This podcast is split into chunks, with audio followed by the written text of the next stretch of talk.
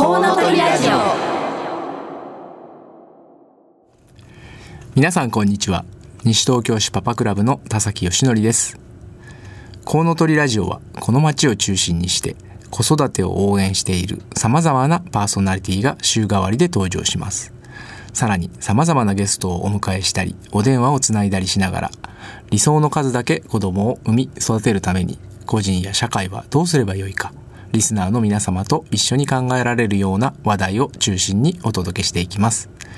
1週目は母親の産前産後ケアの NPO 法人マトレボニータ太田智子さん。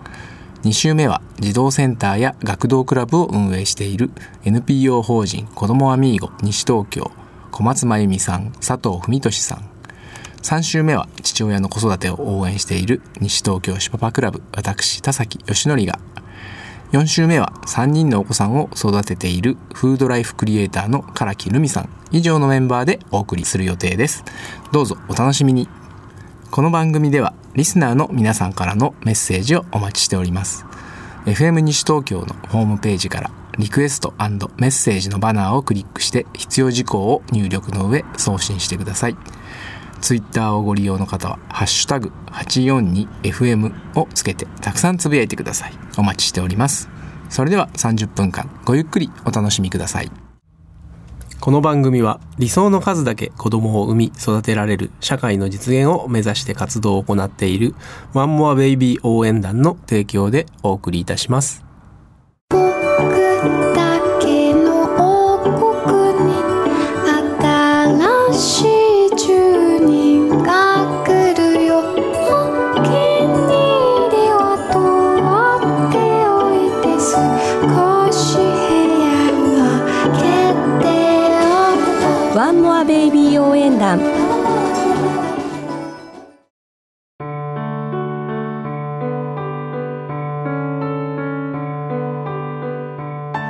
ワンモアアクションゲストコーナーこのコーナーでは理想の数だけ子供を産み育てるために個人や社会がどうすればよいか実際に考え取り組んでいらっしゃる方々をゲストにお迎えします。今月は西東京市の小中学校の PTA 会長が集まり教育環境の向上について協議し市に要望している通称 P ホレンという団体メンバーの三好さん相良さんにお越しいただいています。何かと話題になりやすい PTA のことからさらに馴染みの薄そうな PTA 会長の集まりである P ホレンのことまでたくさん語っていただこうと思います。本日はよろしくお願いします。よろしくよろしくお願いいたします。では自己紹介をお願いします。はい。えー、住吉小学校の運営代表委員長を務めます、えー、三好と申します。今日どうぞよろしくお願いいたします。よろしくお願いします八戸小学校の PTA 会長の相良と申します。よろしくお願いいたします。はいよろしくお願いします、えー、まずは西東京市の小中学校というのはいろんな組織の形があると聞いています。お二人の学校の保護者の組織についてまずは聞かせていただけますでしょうか、はいじゃあ、えー、住吉小なんですけれども、えー、こちらの PTA 会長とは言わずに、えー、運営代表委員長と、えー、言っております。いわゆる PTA というあの組織形態は持たなくてでいわばあの会計部門のない保護者組織というような形で形成されています。えー、各クラスから選出されている、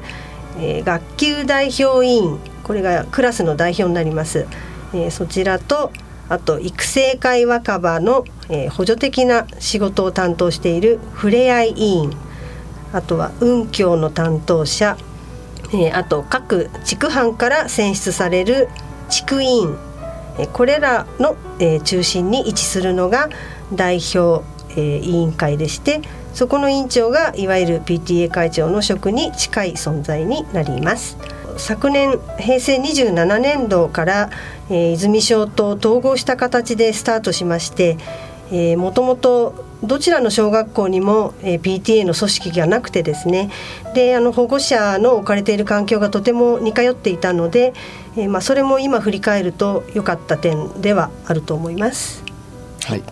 なかなかユニークな形態で、はい、また泉小との統廃合というまあ、大きな事件があって、ええーとまあ、保護者の組織整えられたということですね。はいいろんな係があって、まあ、それをまとめる組織ができたという形でしょうか。はい、はい、それでは八戸小の方はどんな組織でしょうか？はいと八戸小学校はいわゆる、えー世間一般にある PTA 組織の形だと思いますまず事務局というのがありまして、えーそこには、えーと会長そして副会長広報会計というメンバーが8人おります。でそこの8人が八戸小学校全体の PTA 組織の運営を取りまとめています。事務局はもちろんあの学校の先生たちともつながりを持ってまして、えーその事務局のメンバーには先生方も入っています。で事務局の下に学年委員地区委員広報委員選出委員運教委員という組織がありますそれはそれぞれクラスから選ばれていますで事務局の役員を選ぶのは五選会というそういったあの場がありましてえそちらは選出委員さんが中心になって、えーいろいろと、まあ、その場を設けでそこに至るまでにまた人をこう選びそしてえ五選会で役員を選ぶという形になっています。はい、ありがとうございます。八戸翔さんのやり方は比較的私がいた法屋省にも近いかなっていう感じがしています。いろいろなまあ組織をもともとまとめる組織があって、えー、五千会という形でね、あのまあこれが沈黙の会議としてなかなか辛い場面もあることはあって、そこら辺が結構有名になったりもしてるんですけれども、はい、割とスタンダードなあり方なんじゃないかなと思います。ですねえーそんないろんな組織がある中でお二人は代表して P ホレンに出席していらっしゃるということででちなみになんですけど、まあ、そのちょっと戻って役員になられる時っていうのはどういうお気持ちでなられたんでしょうか？また実際やってみてどうなのかっていうあたりをお聞かせいただきたいと思います。まずあの私個人としては代表えクラス代表委員ですね。学級の代表になったことはもうすでに1回ありまして子どもが入学した早々にお引き受けしていたので、えっと、正直言ってもうそれで済むかなと思っていたんですけれどもあの1クラス267人程度しかいなくてあと、えー、1学年が2クラスしかないような小規模な学校ですともうあの高学年になってくるとこう保護者の皆さんのお顔を見ても誰もが何かしら一度はこうやってらっしゃるメンバーばかりになってきまして、えーそうなってきての最高学年でここでのあの学級代表を選出しなきゃいけないっていうことで、えーとまあ、最初から難航するだろうなっていうのが想像できまして。まあ、最悪じゃあくじ引きでってもしなってしまった時のことをこう想像してそこにちょっと違和感を生じていたので、えーまあ、ならばそれぞれのこう委員会から、まあ、あと6年生になりますとあの卒対委員っていうのもここにプラスされるわけなんですけどいろんなこう卒業生のためのことを担当してらっしゃる方ですね。まあ、その仲間までがえー皆さんがこうそれぞれ気心の知れた仲間でこう請け負えばチームワークを生かせた運営作業ができるのかなと思ってでなおかつこうちょっとどうせならじゃあ組んでやりませんか？ってこう言ってくださった今の副委員長なんですけれども、まあ、そういった方が出たのでじゃあっていうんで、えーっとまあ、立候補するに至ったんですよね。でまあそう決めたらそうとなったらもうちょっとこう早めに動き出しましてでもあの5年生の一番最後の保護者会の時には、えー、全て、えー決められるくらいもうなんかこうスカウトに動いたっていうような経緯があります。なるほはい、どなかなか用意周到というか いやいろいろ想像し進めたら方なんじゃないかなと思います。はい私はですねいいですか？喋ってどうぞ。どうぞ。えっと私は、えっと高校1年にの長男がいるんですけども彼が保育園の時からさまざまな保護者会活動には関わってきたんですね。で中学校の PTA もやりましたけれども小学校の PTA に関わることは私はないと思ってたんです。なぜならあの活動が平日の昼間なんですよね。あの運営委員会も昼間行われてましたし、えーと、打ち合わせなんかも聞くとやはり平日の昼間が多いという話を聞いていてあ無理だなと。中学校の方はえー、平日でも夕方から行うとかあと土曜日の午前中とか何かこう学校での集まりがある時に当ててやっているとかそういうのを聞いたのであじゃあできるかなと思って手を挙げたんです。でもまあ小学校の方はもう何年も見ていてもまさかそこに入るなんてことは考えていませんでした。ただなんか一方でこうみんながすごく嫌がるっていうことに対しての興味があったんですね。うん、おかしなところが。逆に。そう。逆に。なんでそんなに嫌なのかなとかどうしてそんなに大変なのって何がそんなに大変なんだろうなとかあとそんなにそのだから平日の昼間やってるっていうことは仕事をしている人だったらそれを休んでまでやっているとかあと仕事をしてない人だったらば仕事をしてないからってて、えーと、そんなに頑張っちゃってその人たちだけに任せてていいのかなとかなんだか気になるものではあったんです。であとあのやはり私もそうですけどその保育園時代子どもが保育園時代にはそうやっていろいろ仕事をしながらも保護者会であのいろんな活動をしてる方はいらっしゃって私はの周りにもいっぱいいてでもそうやそういうこういろいろやれる人たちもやはりその小学校ってなると敬遠しているんですよね。私には無理っていう部分と、うん、なんだろうこれはっていうその興味の部分とで、まあ、一人では飛び込むことはできなかったのでそこにちょっとそういう思いを共有できる仲間がいたのでじゃあちょっとやってみようかとやってみました思い切って。でまあなってみたらうん大変でしたね。あのいろんなことが仕事としてはあそれもなのこれもなの次から次へといろいろありましてあらびっくりっていうのは正直な。特にあの新学期そうですね。新年度のそう新年度は総会やらなきゃいけない運営委員会も第1回開かなきゃいけない日程から何からえーっとっていうバタバタして運動会も迫ってくるっていうのでもう本当に。一通りですよね。そう本当にあのドタバタは、やっぱりあこれが皆さん大変だって言ってるんだ、うん、私は何も知らないっていうかリサーチしないまま。でまあでもそうやってやっぱりこの大変さがこのままじゃいけないかなっていうのをこう役員今の役員はすごく考えているのであの野党省のスローガンとしてみんなで支えるやとっこ笑顔っていうふうにしたんですけども、あのそれは子どもたちの笑顔を支える保護者自体が笑顔じゃなきゃいけないよねっていうのが、あの一番ですそのためにどうしたらいいのかなっていうのが今試行錯誤しているところです。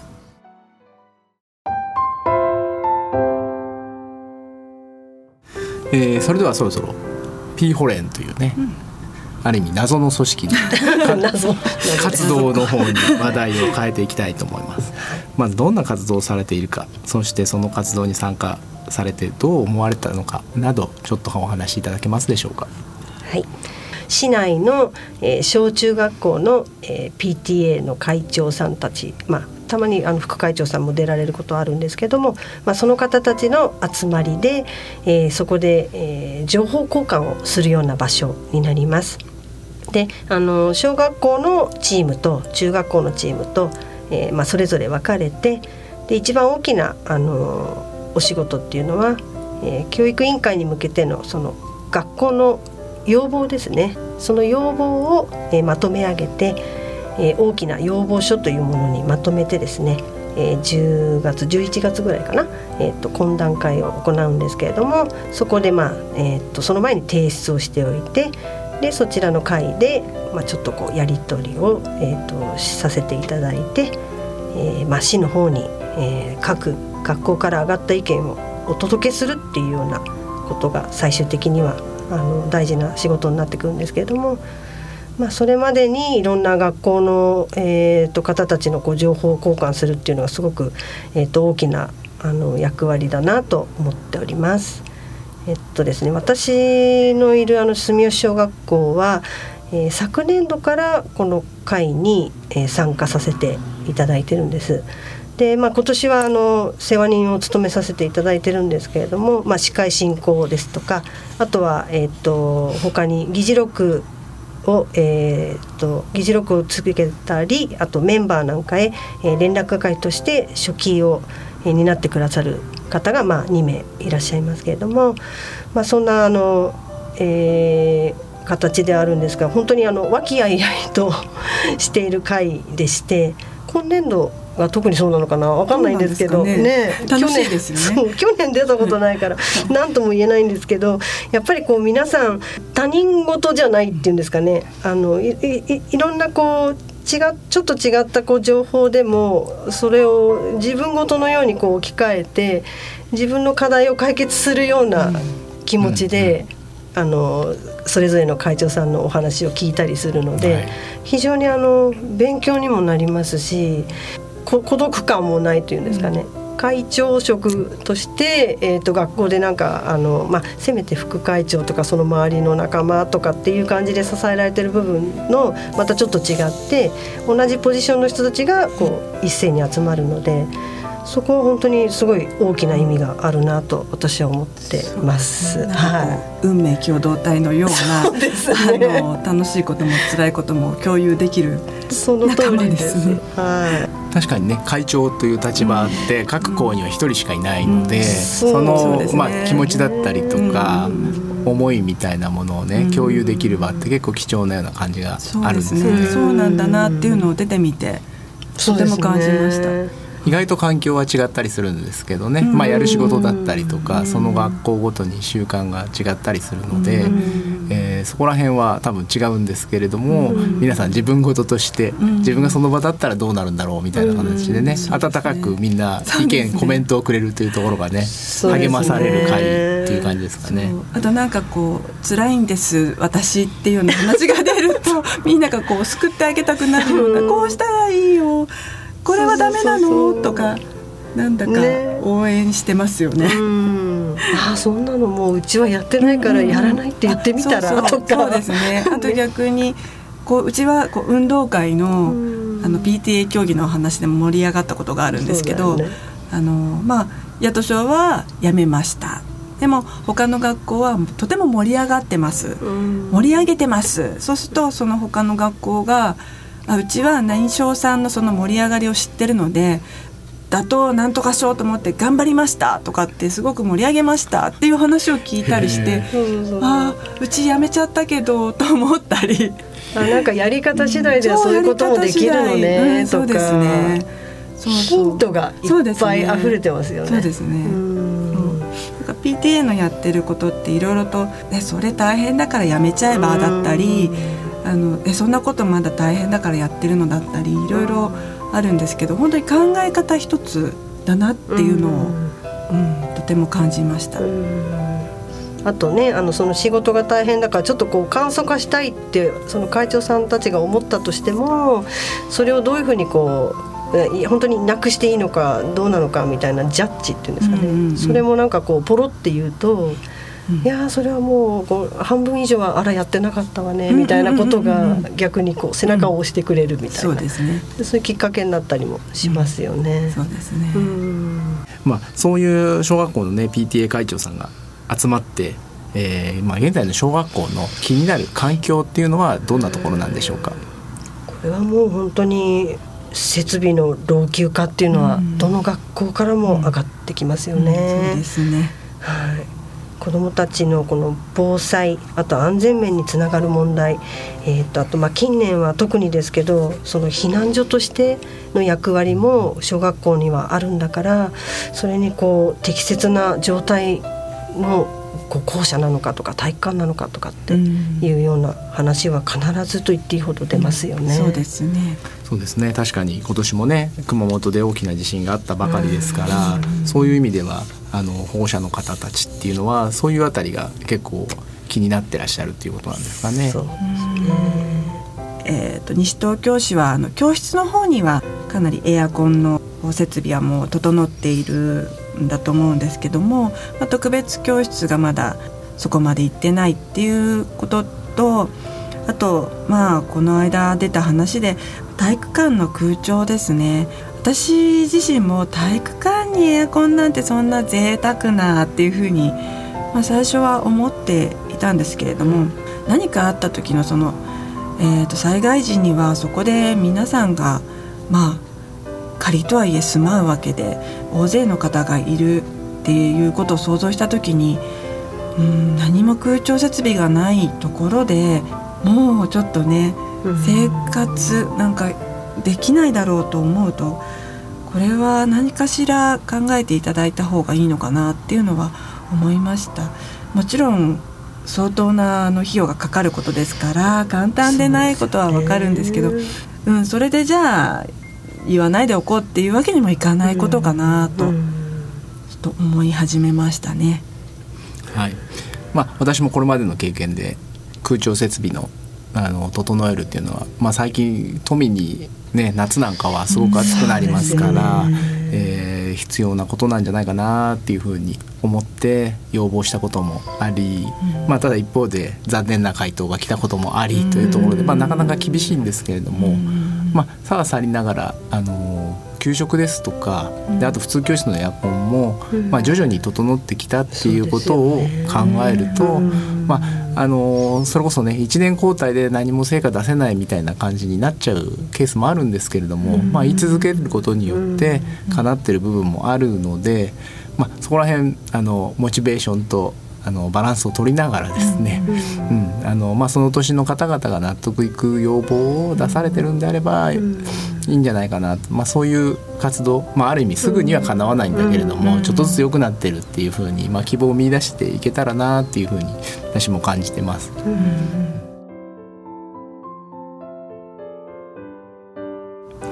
えー、最後に改めてですねお二人にまあ、親が PTA や P ホレンに関わるメリットがあれば、えー、聞いている保護者の方向けにアピールしていただきたいんですけれどもお願いできますか？えー、っとまあ、まずあの学校にも、えー、ちょくちょくこう顔を出したりもしますので、えー、どんな環境下にまあ、自分の子供を預けているのかということが、えー、いろんな人との関わりを介して見えてきます。でこれって結構ありがたいことでして、まあ、あの人の人づての話とかこう憶測とかにこう踊らされることとかもなくなりますしあとまあ担任のあの先生の対応なんかもこう目視できたりもするのでそういったことはやっぱり一番大きいかなと思います。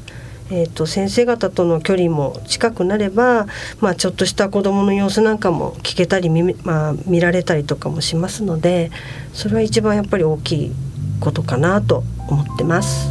はい。はい。相良さんどうですか？はい。はい、あのまあ三好さんがおっしゃるように学校に足を運ぶことであのこう学校の様子職員室の様子が見えるっていうのははい私もとても感じることです。あとはあの、まあ、自分がやってみることであの仲間ができますね。となかなかこう保育園や幼稚園と違って学校は足を学校に運ぶっていうのがこう学校行事の時だけになりますけれどもでも、えー、その時にやはり知ってる仲間がいる誰々こう一緒に役員をやった仲間とはあのこうやはり顔なじみで安心するんですね。こうもちろんそこは子どもの場所なんですけれどもでも大人が集う場所でもあります。で大人同士が仲間としてあのニコニコと笑顔であの笑顔を交わしたり言葉を交わしている雰囲気っていうのはそれを見ている子どももすごく安心すると思うんですね。だから親のつながりっていうのを作る場としてもとても有効なんじゃないかなというふうに思っています。はい、あのぜひお父さんにも関わっていただいて、はい、お父さんもね、ピーホレにもいらっしゃいますけれども、うん、そして田崎さんも、うん、あの関わってらっしゃいますが、はい、徐々にね増えてきてますね。ぜひぜひあのお父さんたちのこうつながりっていうのもね、うん、あのぜひそこでつ作っていただけたらなって思います。さてそろそろお時間となりました。えー、今日はね和気あいあいといろいろなお話を伺えて非常に楽しかったです。はい、はい、改めて 本日は P ホレンのメンバーである三好さん、相良さんにお越しいただきました。どうもありがとうございました。ありがとうございました。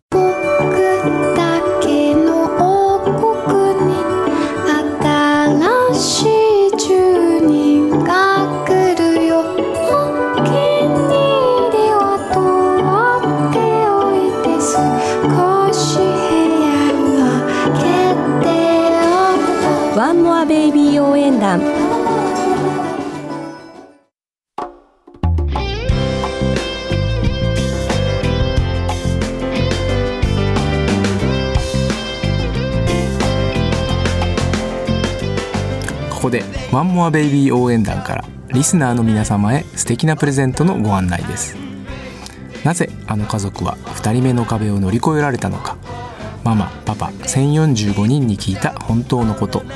この本を2名様にプレゼントいたします。ご希望の方は FM 西東京のホームページから番組からのプレゼントというバナーをクリックし応募プレゼント名をコウノトリラジオ本のプレゼントとしてその他の必要事項も入力して送信してください。応募締め切りは9月10日です。当選者の発表は商品の発送をもって返させていただきます。たくさんのご応募お待ちしております。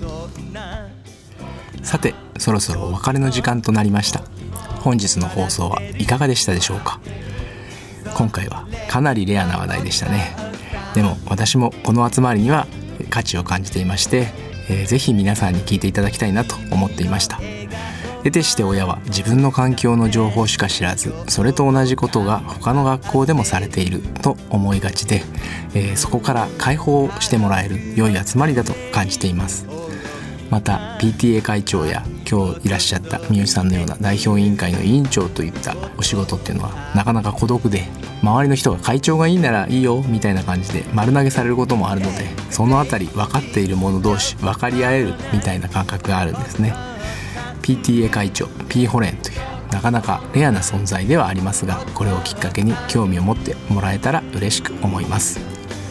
ご感想やご意見などリスナーの皆さんからのメッセージをお待ちしております。FM 西東京のホームページからリクエスト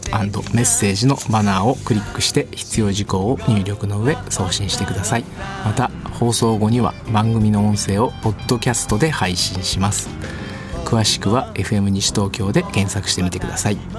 それではお聞きいただきありがとうございました。次回8月27日は3人のお子さんを育てているフードライフクリエイターの唐木留美さんのご担当です。来週もどうぞお楽しみに。ここまでのお相手は私西東京市パパクラブの田崎義則でした。この番組は理想の数だけ子供を産み育てられる社会の実現を目指して活動を行っているワンモアベイビー応援団の提供でお送りいたしました。いている